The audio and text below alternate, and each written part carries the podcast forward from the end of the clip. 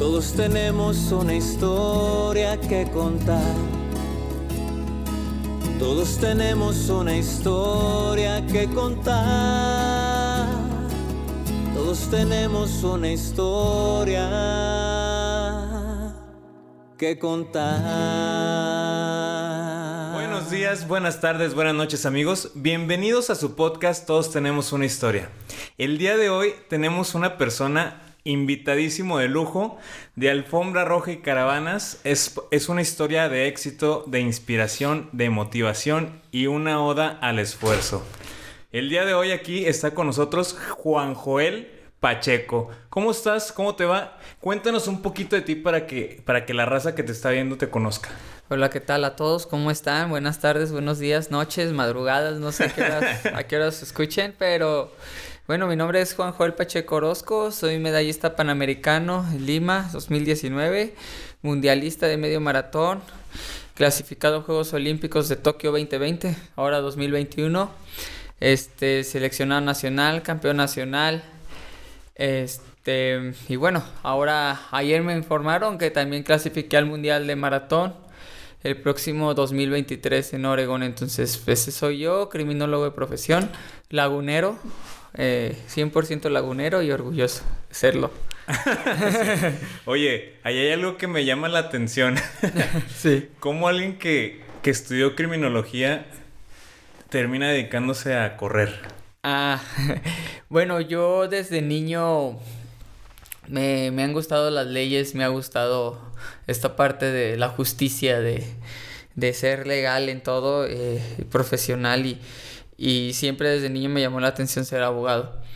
Entonces estudié leyes tres años aquí en la UAC, en Torreón, pero luego me ofrecieron una beca en los Estados Unidos y decidí irme a los Estados Unidos, dejar aquí la carrera trunca y me fui a Estados Unidos. La carrera es muy cara en los Estados Unidos de, de abogado, entonces decidí irme a criminología y, y, así fue como terminé estudiando criminología. Aparte siempre me había llamado la atención, ¿no? Entonces se dio la oportunidad y pues la, la aproveché. Pero por ejemplo, ¿cómo se fue relacionando o metiendo ahí la parte de, de esto de correr? Uh, bueno, yo desde niño corro, o sea, yo tengo ya en julio 17 años corriendo, empecé a los 13 años prácticamente y bueno, desde ahí toda mi vida, más de la mitad de mi vida ha estado ligada al deporte. Más bien el deporte ha hecho que se me hayan abierto y me, se me sigan abriendo muchas puertas. Ahorita mencionaste que para ti es muy importante el sentido de la justicia. Uh -huh. ¿Cómo se va relacionando esa parte con ahora esta parte de las carreras que ya te dedicas profesionalmente a esto? Fíjate que para mí siempre va a ser muy importante el jugar limpio como deportista. Esta parte de, de decir, ¿sabes qué? Estoy limpio, me refiero al, al dopaje, por ejemplo, uh -huh. en, en la que muchos deportistas, no estoy hablando solo de atletismo, sino en otros deportes, usan sustancias o hacen trampas para, para llegar a un alto rendimiento, ¿no? Y, y, a mí me queda claro que no necesitas ninguna, ningún tipo de, ese, de esa ayuda para llegar al alto rendimiento. Creo que es muy importante también saber que hay que saber hacer las cosas bien, porque creo que la manera en la que tu conciencia siempre te va a llevar más lejos es saber hacer las cosas y saberlas llevar con responsabilidad. Oye, ahí tomas un te tocas un tema muy interesante y uh -huh. muy padre, porque muchas veces en, cualquier área que te dediques, siento yo, sí. llega una tentación o llega algo que te ofrece como que llegar un poquito más rápido. Claro, sí. Que te ofrece como que una falsa salida, salida. o una falsa llegada. Y tocas un tema muy interesante porque sí es cierto, a veces sí llegas un momento rápido, pero eso que llega rápido se esfuma. Rápido se va. Sí. Entonces, lo que tocas es muy chido y muy, muy interesante. ¿Y a, ti alguna vez te ha como que llegado esta tentación? No, no, nunca. La verdad que jamás. Este. Y te puedo decir que sí se ha como. Sí me han ofrecido. Porque uh -huh. sí ha habido el caso, pero jamás, jamás Y más ahorita que estoy en alto rendimiento, no, no veo la necesidad y no veo por qué hacerlo. Yo, yo lo puedo decir que jamás me, me metería alguna sustancia para aumentar mi rendimiento. Porque al fin de cuentas, como tú lo dices, ¿no? Esto es efímero y, y no ganas nada, ¿no? Porque yo soy de la idea de que el día que tú pienses en que con el deporte vas a sacar provecho económico o material, ese día como deportista tu carrera está terminada. Un deportista, este, o más bien alguien que sueña con, con ser alguien en la vida, el día que piensa en dinero o en lo material y deja de hacerlo por amor, por pasión, ese día dejas de, de, serlo. Entonces es muy importante esta parte de siempre tener primero los pies en la tierra, hacerlo por pasión, hacerlo por gusto, hacerlo por amor, porque al fin de cuentas, este, desde el artista, desde, no sé, el sueño que tú tengas, creo que tú lo haces porque te gusta, porque es tu hobby, porque es, porque es lo que te llena como ser humano, ¿no? Eh, y hay gente que solo lo hace por lo económico. El día que te llena eso ya no hay nada. Se acaba y buscas otra cosa. Entonces, yo no lo hago con la intención de hacerme rico, de hacerme de una casa, o sea, yo lo hago porque me gusta, porque ha sido mi sueño ir a unos Juegos Olímpicos, porque sigo luchando por eso y porque sé que se puede llegar. Ok, perfecto.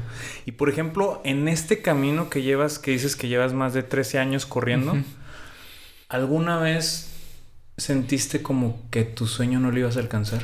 Sí, muchas veces. Creo que eh, uno son más las veces que, que, he fracasado en mi vida que las que he tenido éxito.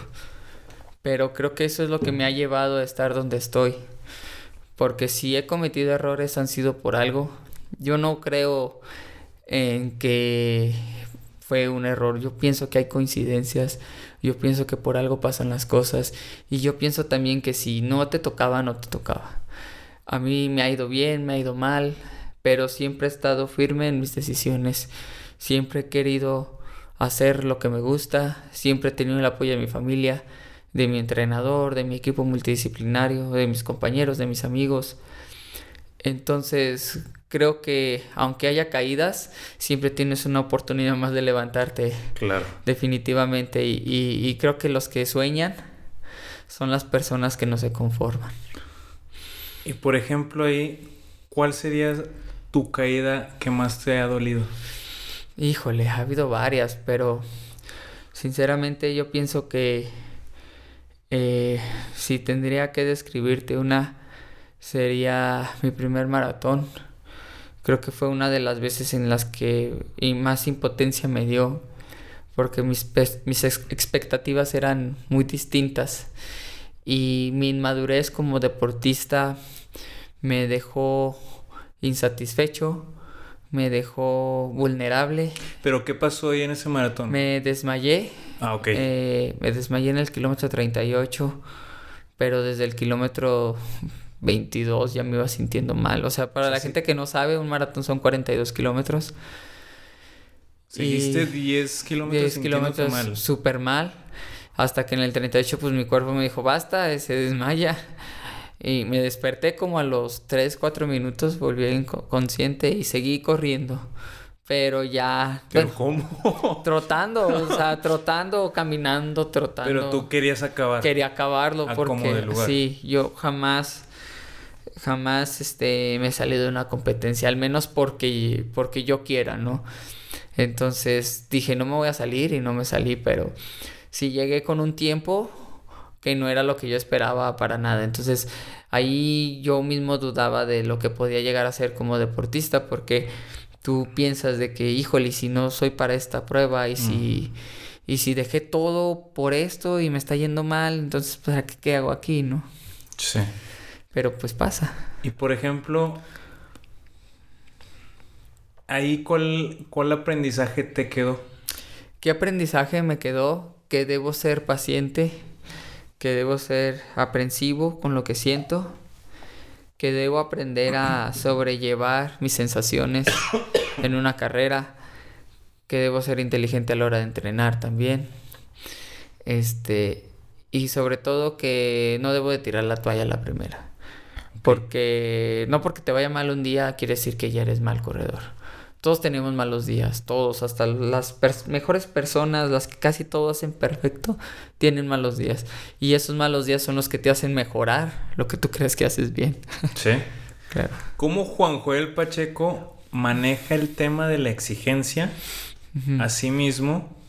¿Cómo logra mantener en equilibrio esa parte de él? Eh, a veces es difícil. A veces es difícil porque uno como deportista de alto rendimiento te exige siempre el 100%. No te gusta, bueno, a mí en lo personal, a mí no me gusta llevarme un día relajado, a mí no me gusta este no, no, no correr un día, siento que pierdo un día de entrenamiento. Pero como te lo decía ahorita, a través de los años he aprendido que, que a veces no es malo, que a veces es bueno, que a veces te relaja, relaja tu mente. Y la exigencia la he llevado de una manera ya muy inteligente en el sentido de saber escuchar mi cuerpo, saber comprenderlo, saber decir, hoy no me siento bien, voy a darle tranquilo, hoy me siento al 100, pero me toca tranquilo, hay que darle tranquilo. Hoy no me siento bien, pero me toca fuerte, hay que darle fuerte o a, o a lo que tú sientas lo más que puedas. Eh, igual, no sé, las recuperaciones, la mentalidad es muy importante. Tienes que tener la mentalidad muy fuerte, ser este prácticamente intolerable, tolerable al dolor, perdón, porque como deportista sientes feos, las piernas duelen mucho, el cuerpo duele mucho, hay días que no puedes ni levantarte, donde te sientes adolorido, pero ahí entra esta parte de ser disciplinado y de exigirte. Porque el día que tú ya no tengas ganas de hacer deporte, tiene que entrar tu disciplina mm. que tienes en ti mismo y decir, pues ni modo, me toca entrenar, hay que entrenar. Y esa parte entra tu exigencia. Tu exigencia es de decirte, ok, debo de hacerlo porque de esto vivo, mucha gente espera de mí, pero sobre todo es una satisfacción para ti mismo. Tú, por ejemplo, ¿qué connotación le darías a, la palabra exigencia? Eh, escucharte para mí es lo más importante. Pero para ti sería positivo o negativo? Positivo. Positivo. ¿Tú la positiva? Sí, es positivamente, sí. Por ejemplo, en todos estos años que llevas y desde que tú decidiste que ibas a, dedicarte a esto, ¿cómo fue el, el dejar atrás ciertas cosas? Híjole. Creo que ha sido la parte más difícil en cuanto a emocionalmente. Porque el dejar a tu familia atrás, en otra ciudad, desde que me fui a Estados Unidos, tengo 10 años viviendo solo, 10 años, ya casi 11 años, eh, desde que me independicé de mi casa. Y, y ha sido difícil porque vengo de una familia muy unida, vengo de una familia que nos frecuentamos mucho, que nos apoyamos mucho. Y esta parte de irte a más de 2.000 kilómetros, 3.000 kilómetros de distancia, 2.000, viví en Kansas dos años y creo que fueron los dos años más difíciles cuando me fui a estudiar para allá porque no los veía más que cada seis meses. Y, y vivía en un pueblo tan chico, en verdad, que yo juré que no volvería a ir. Y la verdad ahorita te lo puedo asegurar que si me pagaran por ir no me iba a vivir ahí. en serio, hace mucho frío. Este, creo era un pueblo de 900 habitantes para que te imagines lo chiquito que era. Entonces, y todo el mundo hablaba inglés. Yo no hablaba inglés. O sea, mi inglés era pues, cero en aquel entonces. Tuve que ir a escuela de inglés primero. Entonces, fue esa parte en la que sí me, me costó. ¿Y qué te mantenía ahí? Híjole, ¿qué me mantenía? De, de esas ganas de, de ya tirar la toalla, de, ¿sabes que No pertenezco aquí, el inglés no, ¿Sabes? el clima. Sí, sí, te entiendo. ¿Sabes qué era lo que me mantenía ahí? El... Mi ego, mi orgullo, de decir, no me voy a regresar porque mis papás esperan mucho de mí. Esperan que saque mi carrera universitaria. No los voy a defraudar. Más que nada era eso, porque yo sabía que era una oportunidad única. Y yo me propuse a mí mismo esa vez de que mínimo tengo que regresar hablando inglés. Porque no vengo desde tan lejos como para tirar la toalla a los seis meses o a los tres meses. Porque muchos lo hacen, muchos extranjeros, no solo mexicanos, muchos de otros países lo hacen. No aguantan la presión de la universidad, de entrenar, de, de trabajar, porque pues, yo, yo estudiaba, entrenaba y trabajaba. Entonces sí era pues complicado, ¿no? ¿Y, cómo, ¿Y cómo terminabas con el cansancio? Uf, fatal. ¿Día a día hacías la misma rutina? Sí, lavaba platos en Estados Unidos. ¿Pero cómo era? ¿Te levantabas? Me levantaba a las cinco y media de la mañana. Entrenaba la primera sesión. A las siete y media, ocho me iba a la universidad. Salía de clases a las una o dos de la tarde. Comía rápido. A las cinco, a las tres y media tenía que hacer la segunda sesión. Y a las cinco entraba a trabajar. De cinco a nueve de la noche. ¿A qué horas venías llegando a tu casa? ¿A las 10? Y 10, 10 y media, a veces a las 11. Y el día siguiente, igual, Ay, güey. Así, ¿Cuánto te aventaste? cinco años. Cinco años haciendo eso. Sí. Cinco Ay, años. güey. Ajá. Pero ahorita una, una que me da mi curiosidad. Sí.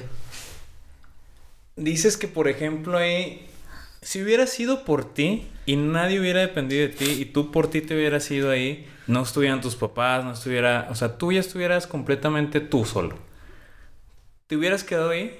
Sí, pero ya no correría, yo creo. Ya no, ya no correría porque mis objetivos serían otros. Creo que, o al menos yo, Ajá. en lo personal, si hay algo que me motiva, eso es mi familia. Eh, y, y yo soy una persona muy agradecida con alguien que me tienda la mano, que me ayude cuando yo no era nadie.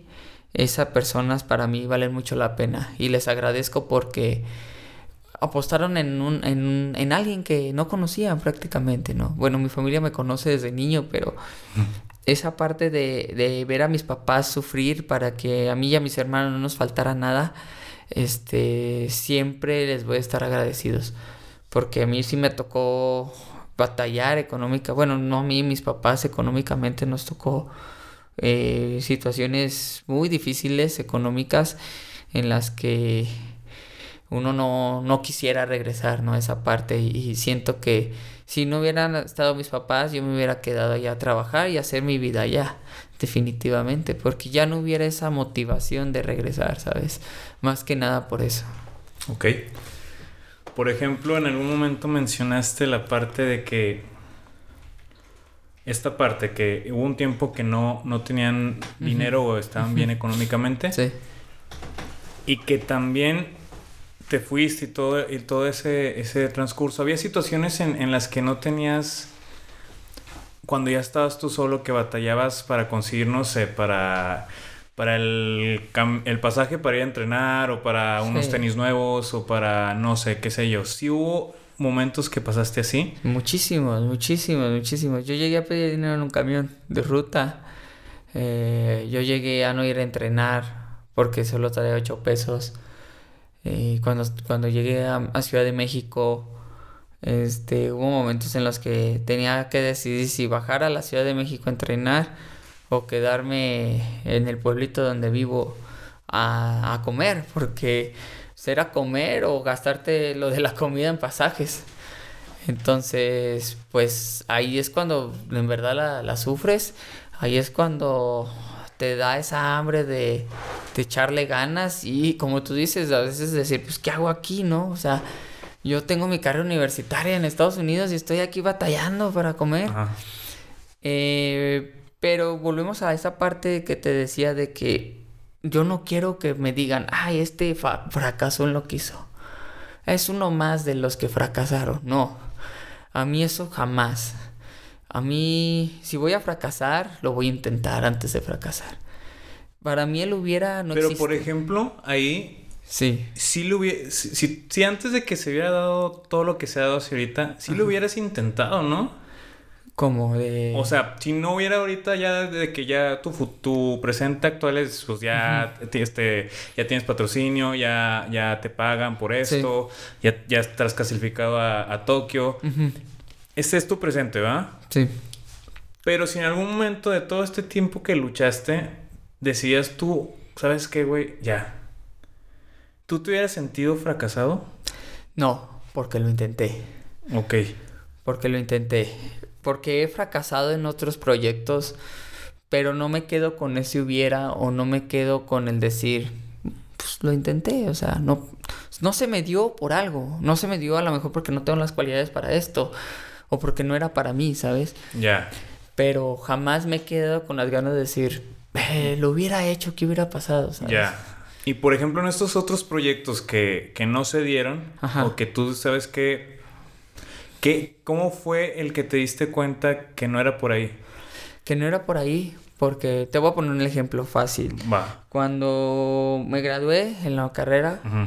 este, empecé a hacer mis prácticas profesionales en, en, en Oklahoma, eh, en, en esto de- en el Departamento de Justicia Criminal en, en en Oklahoma, que viene siendo aquí como la Procuraduría General, allá en el estado. Y, y, la verdad que no me iba mal, o sea, sí sabía, me, me ofrecieron trabajo allá porque hablaba inglés, español, etcétera. Pero entró esta parte de no ver a mi familia en un año y medio, de dejar de correr, de ver que mi físico y de que mi disciplina se estaba esfumando por tener prioridades de una persona, eh, se podría decir, normal. Y me refiero a normal en el sentido de trabajar. Vivía solo, obviamente, era trabajar, dormir, trabajar, Trabajar. dormir. Porque la vida en Estados Unidos así es, o sea, y pagar tus cuentas, tus tarjetas de crédito, que tu casa, que la renta, que lo que sea, ¿no? Entonces me di cuenta que pues no me estaba llenando y yo había decidido hacer eso porque dejé de correr nueve meses, de entrenar nueve meses y me di cuenta que eso no me llenaba como ser humano. Entonces, a lo mejor no fracasé porque lo intenté, pero no era lo que yo quería. Y yo siempre digo que aunque la jaula sea de oro, es No jaula. deja de ser jaula. Eh, Claro, no deja de ser jaula. Y estaba ahí en una jaula haciendo lo Entonces mismo. tú lo te mismo. sentías como que sofocado. Ajá, sí. Ok, esa fue la sensación que dijiste, yo no estoy No, dispuesto esto- a vivir así mi vida. No, no, no. Yo dije, yo no quiero esto. Aunque me vaya bien, porque Claro, eso es que te iba bien, ¿no? Me iba bien. Económicamente no estaba mal. Tenía mi departamento, ya tenía mi carro. Oye, y por ejemplo, y en ese momento, tu círculo a- de alrededor, ¿qué te decía cuando dijiste, sabes qué, no voy a dejar esto? que estaba loco. Que no me decían que me iba a ir mal, pero me insinuaban que a qué me iba. Que si aquí tenía todo. Pero ¿sabes por qué pasa eso? Porque los mexicanos, cuando nos vamos a Estados Unidos, tenemos la obligación de tener el sueño americano y hacer dinero. Y pensamos solo en hacer dinero, hacer dinero, hacer dinero para vivir bien. Y como te lo dije ahorita, o sea, mi sueño no era o no es hacer dinero y hacerme rico. Mi sueño es hacer lo que me gusta, lo que a mí me llene. Y eso nunca me, me ha llenado, la verdad. Mencionas algo, e- esta, esta parte es muy interesante porque muchas personas me ha tocado conocer y me ha tocado estar en esa parte también. Ajá. Tienen su sueño, van sobre de su sueño, tienen derrotas, tienen días malos, días buenos. pero llega un momento en que les- se les presentan decisiones así, difíciles. ¿Está este camino que ya está pavimentadito? ¿O está este que le tienes que chingar para que, para que para llegue que a estar llegue. pavimentado? Sí. Y luego está el contexto del círculo social que te empieza a meter presión. Sí. Y he visto muchos que tienen mucho talento que sí, de verdad, yo siento que sí, Sí la armaría. sí la arman. Se dejan llevar por esa, Ajá. por todo esto que te digo. Y, y- y yo noto eso que dices que a ti te pasó en, en, en lo que trabajabas. Ajá. Los veo como, como que no están ahí a gusto. Sí. Entonces, ¿qué pasa ahí? O sea, ¿tú qué dirías que pasa ahí? ¿Por qué unos sí Y otros no. y otros, ot- por qué unos con tanto talento se dejan llevar por esto? ¿O, o tú qué crees que pasa ahí? Es el que dirán. Yo siempre he dicho que es el que dirán. Tú, tú dejas de tener tu esencia el día que piensas en que los demás qué van a decir de ti. Porque entonces no estás actuando por ti mismo. Estás actuando para darle gusto a otras personas. Ay, güey, está, está, está fuerte son, ¿no? Claro, pero ponte a pensar y yo, bueno, yo al menos pienso que es así. Yo no voy a dejar de hacer algo que a mí me gusta. A lo mejor me gusta vender chicles. Pero si yo le echo ganas vendiendo chicles, igual me hago de una chiclera o, o, me hago rico vendiendo chicles. Yo, a mí me gusta, me gustan los trailers, me encantan desde niño, mi, mi familia es de traileros. Ujú. Y, y yo sigo diciendo que me voy a comprar un trailer. Güey. Neta, o sea, porque y quiero subirme un tráiler y no me importa manejarlo de aquí a, a 100 kilómetros solamente. Pero es un gusto que algún día, si Dios quiere y me va bien, Te lo voy a quieres hacer. dar. Sí, después vendo el tráiler o le pido prestado el tráiler a alguien y que me dé chance de manejarlo, ¿sabes?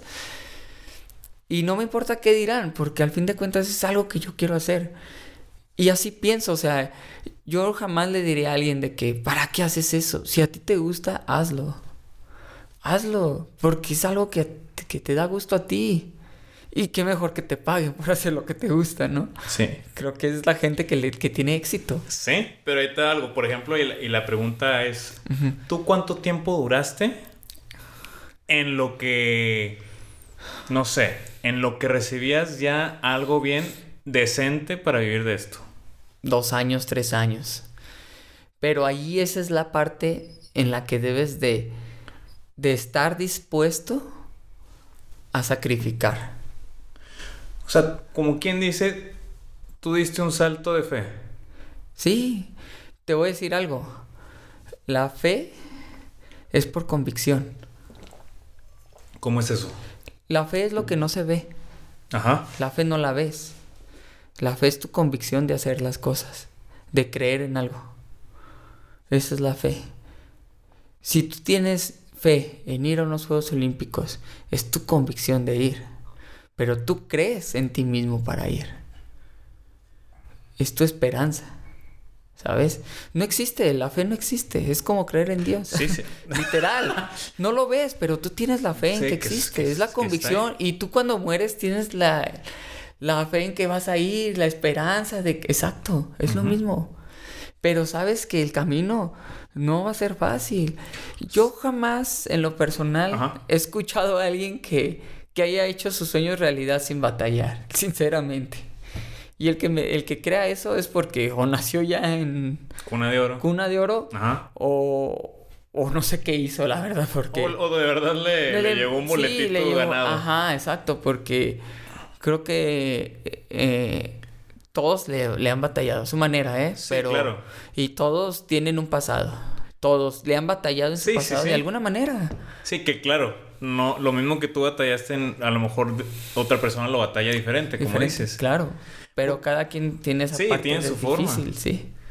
Por ahí leí en una entrevista que te hicieron que desde los nueve años tú le dijiste a tu mamá que ibas a ir a unos Juegos Olímpicos. Sí.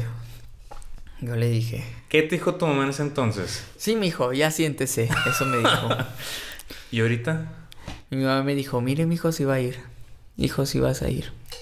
Y creo que mis papás siempre creyeron en mí y en mis hermanos porque siempre nos apoyaron en, en nuestras locuras. Y ahorita si algún papá está escuchando eso, esto, apoyen a sus hijos. O sea, pero cuando tú le dijiste a tus papás, me voy a dedicar a correr, No, yo todavía ni corría.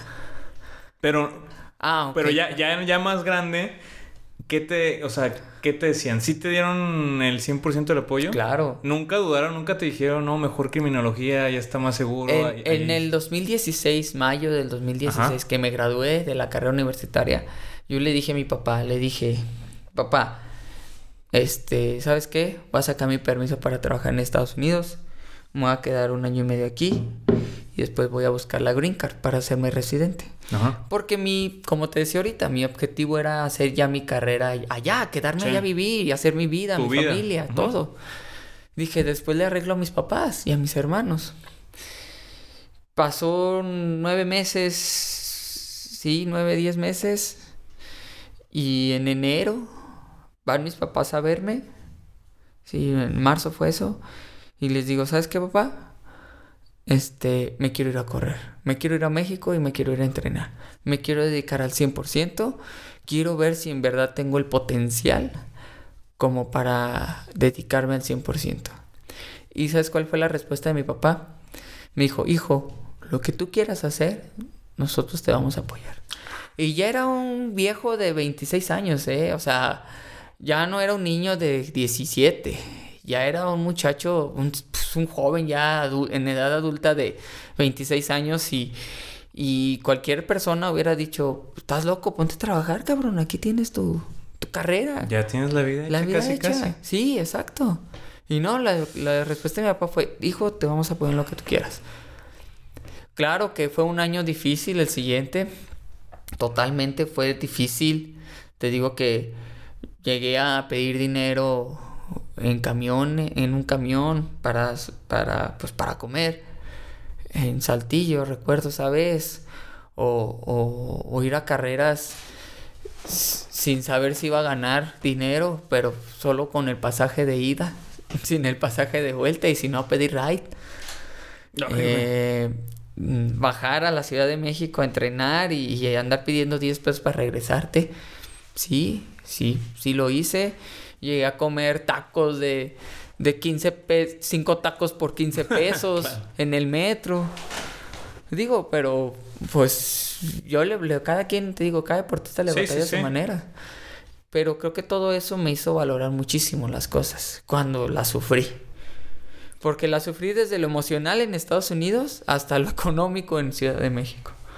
Ahorita mencionabas, basando, o sea, diciéndome algo de que los deportistas de alto rendimiento tenemos que tener cierto grado de tolerancia al dolor. Sí. ¿Esto lo traducirías también al dolor emocional y espiritual? Sí, definitivamente. Definitivamente, porque la mayoría, hasta los futbolistas, ¿eh? todo el mundo, creo que es algo que te, es hambre de triunfar. Es esa hambre de ser alguien en la vida. Eh, de que te recuerden. A mí, cuando me preguntan, ¿cómo quieres que te recuerden? Yo siempre les digo que quiero que me recuerden no por lo que logré, sino por la persona que soy. Porque a la gente se le recuerda por su humildad, uh -huh. por quién es, por su esencia, lo es lo que, que te, te decía, lo que te transmite la gente. No tanto que si fuiste campeón del mundo, ¿cuántos campeones del mundo conoces? ¿Dos, tres? Y hay muchísimos. Pero ¿de qué te sirve serlo si no tienes esa, esa persona, esa esencia? Entonces creo que es más importante eso. Pero eso se gana a través del tiempo, a veces de, de esta parte de batallar emocionalmente, de tolerar todos estos procesos. Porque pues es un proceso de ya 17, 16 años, 15 años. Y por ejemplo, con todo lo que hemos platicado, ¿tú uh -huh. qué le dirías a la gente que te está escuchando, que le estás dando una esperanza, que le estás motivando, que le estás inspirando? ¿Qué le dirías que para ti es la clave del éxito? Es la disciplina, es la pasión y es la constancia. Tú puedes tener todas las cualidades y el talento del mundo, pero si no tienes constancia, disciplina y pasión, no vas a llegar a ningún lado. El trabajo es con disciplina, pasión y constancia. ¿Por qué? ¿Por qué con disciplina? Porque es lo que te va a levantar de la cama. Un ejemplo, ¿no? Ajá. Los días que no quieras entrenar. La pasión es el sueño, el objetivo que tú quieres llegar a ser. y la constancia es esa repetitividad de hacerlo, de hacerlo, de hacerlo. Ajá, hasta que tu cuerpo en automático lo haga como un robot. En tu camino, en estos tantos años que llevas en este, en este sueño, uh -huh. ¿te ha tocado ver, por ejemplo, historias de personas que ha pasado que tú dices, no, ese güey tiene un talentazo, no, ese güey sí tiene una marca enorme y no creo romperla, no, o no sé, y que te ha tocado esas historias que de repente ahorita los volteas a ver y... Uh -huh. Y tú ya rompiste esa marca, sí. tú ya vas más adelante, tienes un, acabas de romper tu marca en el maratón. Valencia. Sí, ¿verdad? Ajá. ¿Sí ya te ha tocado ver eso? Sí, seguido. Seguido, pero creo que ha sido por mi trabajo, por el trabajo de las personas que me rodean, de mi equipo, Bondi, de, mi entrenador, de mis amigos, que no son mis compañeros, son mis amigos, eh, de mi familia, muy importante, que ha estado ahí siempre, en las buenas, en las malas y en las peores. Este, no es solo de mí, o sea, yo podría decirte que solo el 1% de lo que he logrado ha sido por mí y el 99% ha sido por todos ellos, y pero más por mi familia, porque si no yo no estaría aquí. Y sí, sí, eh, sí me ha tocado este, decir, híjole, ¿cómo, voy a, ¿cómo se corre así? ¿O cómo llegas a esos niveles? Y ahorita que lo estoy y que yo sé que todavía me falta por dar más, este, te das cuenta que sí se puede, que todo es posible, pero como te decía, o sea, mucho trabajo, mucha disciplina, mucha constancia. ¿Cómo logras tener equilibrio entre esta parte exigente del deporte, de que tienes que estar constante, tienes que estar disciplinado, a una parte de de puede ser familia o relaciones. ¿Cómo logras tener ese equilibrio? Es muy importante la familia, la pareja, el entrenador, el equipo, porque te digo, o sea, a veces sí, sí, soy un ser humano normal como cualquier otro y a veces, digo, no soy de, de fiestas ni de pachanguearme ni nada de eso, no, verdad que no, pero como soy muy apegado a mi familia, soy mucho de querer venir a Torreón y aquí entra esta parte de mi familia, de mi pareja, mi, mi novia también es de aquí de Torreón. Entonces, de decir de ellos, decir, ¿sabes qué? O sea, no, tu trabajo es allá, o sea, tú debes de estar allá. Hijo, ¿sabes qué? Si podemos, vamos a ir a verte. ¿Sabes qué? Si podemos, vamos a verte antes de Juegos Olímpicos. Sí, pero lo entienden. O sea, debe haber una conexión, como tú dices, un equilibrio entre esa parte de querer yo y que ellos no quieran, o viceversa. Para mí eso es importante, porque en verdad que hasta mi familia, mi pareja... ¿Tu pareja también entiende al... Sí, al 100%, sí, o sea, me apoya muchísimo, este, y, y, siempre está ahí al pendiente de que ya comiste, ya duérmete, ya esto, ya, ya entrenaste, cómo te fue en el entrenamiento, o yo a veces de que, no, este, quiero ir a Torreón a verte, quiero ir a Torreón a ver a mis papás. No, Joel, o sea, tú quédate allá, ya iremos a verte. O, ¿sabes qué? Déjame ver fechas y, yo voy a verte un fin de semana. Todo eso es importante. ¿Te has perdido eventos importantes de tu familia o de tu pareja o de amigos muy cercanos?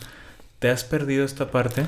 Sí, me he perdido bodas, graduaciones de mi hermana la boda de mi hermano, este, bueno, la suspendió, pero era él, él, fíjate, él, mi hermano buscó la fecha en la que yo podía ir a la boda. Y yo tuve que pedir permiso, digo, pues no lo hizo por, por esta situación de la pandemia, pero pues iba a ser su boda. Mi prima igual, o sea, buscó una fecha en la que yo estuviera aquí en Torreón de vacaciones para hacer su boda. Este, igual con mis papás, digo, he también perdido familiares y yo he estado en México entrenando. Y, y toda esta parte, hasta de que mis papás me digan o no me den malas noticias, o mi pareja, este, antes de competir, creo que eso habla mucho de que me valoran, de que saben que mi trabajo es muy emocional, porque es muy emocional también, y no preocuparme. Entonces sí, todo, sí, o sea, de todo me ha pasado. pero ¿cómo manejas esta parte de que no sé, poniendo una situación, la verdad, no sé si que estás tú al día siguiente tienes competencia y, y, tú sabes que se está casando tu mejor amigo. O tú sabes que está casando tu hermano, tu Este. Pues sí, sí es frustrante porque no, hasta una carne asada, o sea, ah. ver a la familia una carne asada y tú de que Chihuahua, yo estoy solo, en, en la casa solo, sin hacer nada. ¿Te ha llegado a dar como sentimiento de soledad? Sí, un chorro de veces. Creo que mínimo unas dos veces al mes te da ese sentimiento. Pero ahorita regresando a tu pregunta, es, es, ahí es cuando entra esta parte de tu disciplina. De tu disciplina al 100%. De decir, yo estoy por algo aquí. Y a mí algo que me dice mucho mi novia es de que, me dice siempre de que tú eres de los mejores, debes de hacerlo como los mejores. Entonces, eh, o algo así me lo dice, la verdad. ya no recuerdo, pero me da a entender eso. Y, y sí, o sea, debo de ser profesional en lo que hago. Porque pues todos lo hacen. Ahorita mencionaste algo muy importante. Y la, la pregunta que te quería hacer es, ¿cuál es tu para qué? Fíjate que esa pregunta yo a veces me la hago también. ¿Y para qué lo hago? Lo hago para, para mí mismo. Aunque suene medio egoísta, lo hago para satisfacerme a mí mismo. Porque es algo que yo quería hacer desde niño. Es mi sueño. Y al fin de cuentas, lo hago por mí. Digo, te digo, sueña egoísta, pero es la verdad. Es como te decía ahorita. A mí, el que dirán, pues que digan o que hablen. Pero yo hago lo que me gusta y porque sé que a mí me va a dar una satisfacción que a lo mejor tú no lo entiendes o otra persona no lo entiende, pero mientras yo lo, exacto, mientras yo lo entienda y se lo transmita a la gente, eso ya es ganancia, ¿sabes? Ahora, que me lo reconozcan, pues súper bien, mejor, o que me paguen. Entonces, oyendo lo que me dices y lo que me estás transmitiendo, entonces tú para qué se me hace que iría más, más allá de, que, de, de, ti, ¿no? Porque dijiste, si yo haciendo lo que hago, sin importarme lo que los demás me digan, logro transmitir, creo que ella, tú para qué trasciende algo más importante. Fíjate que ahorita sí, porque eh, estos últimos dos años, sí, prácticamente, que gracias a Dios me ha ido mejor, eh, me he dado cuenta de eso. Me he dado cuenta que hay gente que, que le transmito esa, esa pasión, esa motivación, ese... Eh, hoy en la mañana fui a ir a desayunar con unos amigos y, mi hermana y, este... Y me, quedé platicando con un amigo y corrió y me dijo, me motivaste tanto el sábado pasado que iba pensando en tu carrera. O sea, entonces eso te hace sentir chido, ¿no? Te hace sentir padre, te hace sentir que estás transmitiendo algo, como tú dices. Pero al fin de cuentas, en un principio pues, yo lo hacía por mí. O sea, mi intención no era como que ser alguien para las personas. O no sé si, si lo sea, pero creo que lo importante aquí es que mientras tú lo transmitas, está bien. Y si no, no pasa nada. Digo, lo importante es que estés tú bien contigo mismo. Y, y, bueno, ya lo demás se van dando las cosas. Y creo que mencionaste algo muy importante. Creo que esto se da por etapas y por pasos. Claro. Por ejemplo, en la primera etapa te sirvió y te funcionó pensar que era para ti y que el ser auténtico me iba a mantener a flote. Ahorita ya que estás en otra etapa, en otro proceso de vida diferente, ya te das cuenta ok, ya no es nada más para mí, ya, ya es para todas estas personas que me ven. Creo que también eso es importante. Sí, definitivamente, porque creo que, aunque ya, te digo, no me sigue importando lo que piensen de mí, pero si llegas a pensar de que, bueno, está padre que te reconozcan lo que tú haces porque es tu esfuerzo, porque te está costando y que personas te volteen a ver, no con envidia, sino decir de que, ay, yo quiero ser como él, porque me, me llegan niños y me dicen eso. Este, y se siente muy bonito, que te piden una foto, que te felicite gente que nunca has visto en tu vida y te diga, felicidades, corriste muy bien, eres un orgullo para México, para Torreón, etcétera. Este, es, es muy, muy padre y es algo que, pues no cualquiera lo vive. ¿No? y, y la verdad que soy muy afortunado soy muy afortunado porque yo, yo siempre digo de que yo vivo en mi sueño. La verdad, yo vivo en mi sueño, hago lo que me gusta, me pagan por hacer lo que me gusta, lo disfruto más que nada y, y, y lo vivo al máximo, porque yo sé que se va a acabar, el deporte es efímero, igual que la fama, igual que un artista, un día estás arriba, el otro día estás abajo, pero hay que ser muy, muy conscientes, muy maduros en decir cuando ya fue suficiente, cuando hay que retirarse, cuando hay que mantener los pies en la tierra también y que no se te suba, porque a veces también entra esta parte de que yo ya soy intocable, yo ya soy el mejor, tú no, no, no, ¿sabes qué? O sea, tú vienes de abajo igual que yo. yo estuve igual que tú en un momento. O igual tú vas a ser mejor que yo, ¿sabes? Entonces, creo que siempre hay que, por eso te decía ahorita, hay que ser agradecidos y, y ayudar a la gente. ¿Te ha tocado, por ejemplo, hablando del agradecimiento, te ha tocado personas que en su momento no te tendieron la mano o no te escucharon o no te quisieron ayudar y que ahorita te piden ven acá o, o no sé qué sé yo? Sí, sí, muchas veces. ¿Cómo reaccionas tú ante eso? Pues me da risa. Pero No, pues sí. Por ejemplo, llega alguien de que tú le pediste ayuda en algo y te dice, oye, ven a una entrevista ya después. Fíjate que sí le doy la entrevista. No, no soy una persona rencorosa ni orgullosa. Obviamente sí me molesta y sí soy de las personas que te dicen las cosas que no te gustan. Porque yo ahorita estoy expuesto a que me critiquen. Estoy Sí, expuesto. claro. Este, y es normal que me critiquen, ¿no? Digo, no, no soy una persona perfecta, no hago todo bien. Pero yo siempre he dicho, una crítica constructiva. Sí, claro. Y no una crítica, ajá, no para chingar y no para hacer polémica, porque entonces tú ya tu crítica es un chisme. Entonces ahí deja de ser una crítica, ¿no? Tú como periodista lo sabes. Este, entonces, pues a todos nos gustaría que siempre nos alabaran, pero pues, no, es parte de, de, que- de regarla, ¿no? A veces que te critiquen. Y sí, sí me ha tocado muchísimas veces, digo, de todo, ¿eh? De todo. En- en- en- desde lo más alto hasta en una entrevista, en todo. Me ha tocado que te cierran las puertas y lo te las abren. Pero como no soy una persona rencorosa, si me piden ayuda y puedo, lo hago. Si me piden una entrevista, la hago. Si O sea, perdonas pero no olvidas. Perdono, pero no olvido. Ok, Y lo digo en el momento. va. ¿Sabes cómo? O sea, sí soy muy de decir las cosas. A mí no me gusta ser hipócrita. Pues sigue siendo tú, como dices. Exacto, sí. Ahorita con la pandemia, ya ves que se pospusieron los, Los Juegos. los Juegos Olímpicos. ¿Cómo te afectó eso en tu.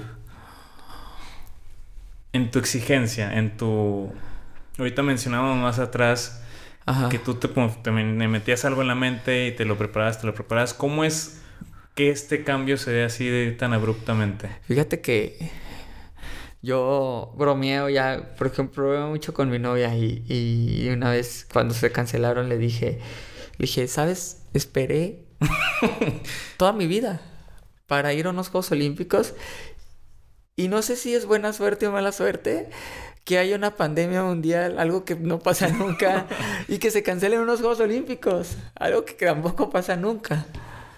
Y, y no me daba risa y sí me frustré en su momento porque, aunque no me frustré meses ni días, fue, fue Sí, sí, sí, claro. momentáneo, pero sí dices tú de que... Fue como que te cambió la idea y como que estás lidiando con ese en ese Ajá. momento, ¿no? Sí, porque planeas, planeas Dale. entrenamiento, planeas competencias, planeas muchas cosas y al fin de cuentas uno propone y Dios dispone. Eh, eso es lo que te iba a decir. Y, y ni modo, pasó, pero creo que fue positivo ¿ah?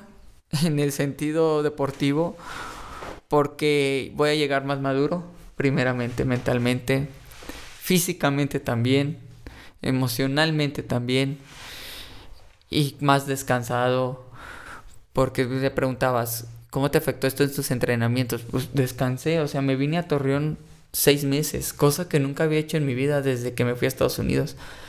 Y, y aunque hubo momentos que me desesperaba por irme a México, creo que disfruté a mi familia como no lo hacía en muchos años, a mi pareja igual. Entonces creo que me ayudó más de lo que me afectó. Sí, oyéndote, como que has cambiado la forma de lidiar ante el conflicto, ¿sientes tú? Sí, bastante. Digo, porque al principio me mencionabas que reaccionaste de una manera diferente ante las expectativas que tú te habías puesto en, en tu primera instancia. Sí. Y fíjate que fue porque, por ejemplo, lo que corrí la semana pasada en España me hizo entender que estoy en un nivel en el que en verdad puedo pelear un top 10 en unos Juegos Olímpicos. Y hace un año, cuando pues, prácticamente ya estaba clasificado, yo decía, no, pues, pues a ver cómo nos va. o sea, sí, sí voy a pelear la medalla, pero pues a ver cómo llego al kilómetro 30. Y ahorita te puedo decir que va, ahora, o sea, me siento fuerte, me siento bien, me siento con una mentalidad de llegar a, pelear hasta la medalla. Si se deja, yo siempre digo, si se deja la medalla, pues me voy por la medalla, no creo como que irme para atrás. no, pues no. Por ejemplo, ahí cómo podrías tú poner en juego la parte esta que tienes de, de, por ejemplo, desde los nueve años le dije a mi mamá que iba a los Juegos Olímpicos, lo cumplí. Desde, dije que iba a romper mi marca, la rompí. Ajá. ¿Qué sería si dices, quiero el oro? Pues voy a luchar por eso. Y, lo visualizo diario. O sea, no hay día que no me levante visualizando unos Juegos Olímpicos. No hay día que me levante corriendo al lado de mis ídolos. Eh, porque lo voy a cumplir. Primero Dios lo voy a cumplir. Y, lo voy a hacer realidad hasta donde me alcance. Voy a dejar todo en, la ruta. Es, eso lo tengo claro. No voy a salir con miedo porque pues, no tengo miedo a, a correr contra nadie. Más bien me motiva. Entonces, esa parte creo que, digo, es muy importante. Sí. Perfecto. Ya para concluir, algo que les pudieras decir a todas las personas que nos están escuchando y viendo, como un mensaje de tu parte personal en cuanto a todo lo que hemos mencionado de todas las partes de la vida como emocional, física, ¿cómo se complementa todas estas partes? ¿Qué les podrías decir? Híjole, bueno, la verdad que antes que nada, que hagan lo que les gusta, que luchen por sus sueños, los sueños se hacen realidad, que nadie les diga que no pueden y que si les dicen, que les demuestren que sí se puede, porque al fin de cuentas, este, creo que todos tenemos un sueño, todos queremos ser alguien en la vida. Como te decía ahorita, no importa si tú quieres vender chicles o semillas en una esquina, es un trabajo digno o si quieres ser empresario y dueño de una empresa y serte multimillonario, es tu sueño, hazlo, trata, lucha. Porque nadie te está atando de nada. Y si hay algo que te ate, pues ve y trata de quitarlo. Ve y lucha. Porque la verdad que nada es fácil, nada cae del cielo. Y las únicas personas que son exitosas en la vida son las personas que se arriesgaron, que no se quedaron con el hubiera, que no tienen miedo. El miedo es solo un sentimiento, no existe. Es una barrera que nos creamos nosotros mismos para defendernos de lo que creemos que no está bien, de lo que creemos que nos va a perjudicar, que nos va a dañar. Pero créeme que esa parte debes de saberla tratar. Sí, obviamente, pues es miedo, es normal, es una inseguridad, pero debes de saber lidiar con eso. Porque al fin de cuentas se va a quedar ahí y, cree, y creer que se puede. Creer en ti mismo siempre va a ser la pauta entre estar y no estar, y hacer y no hacer.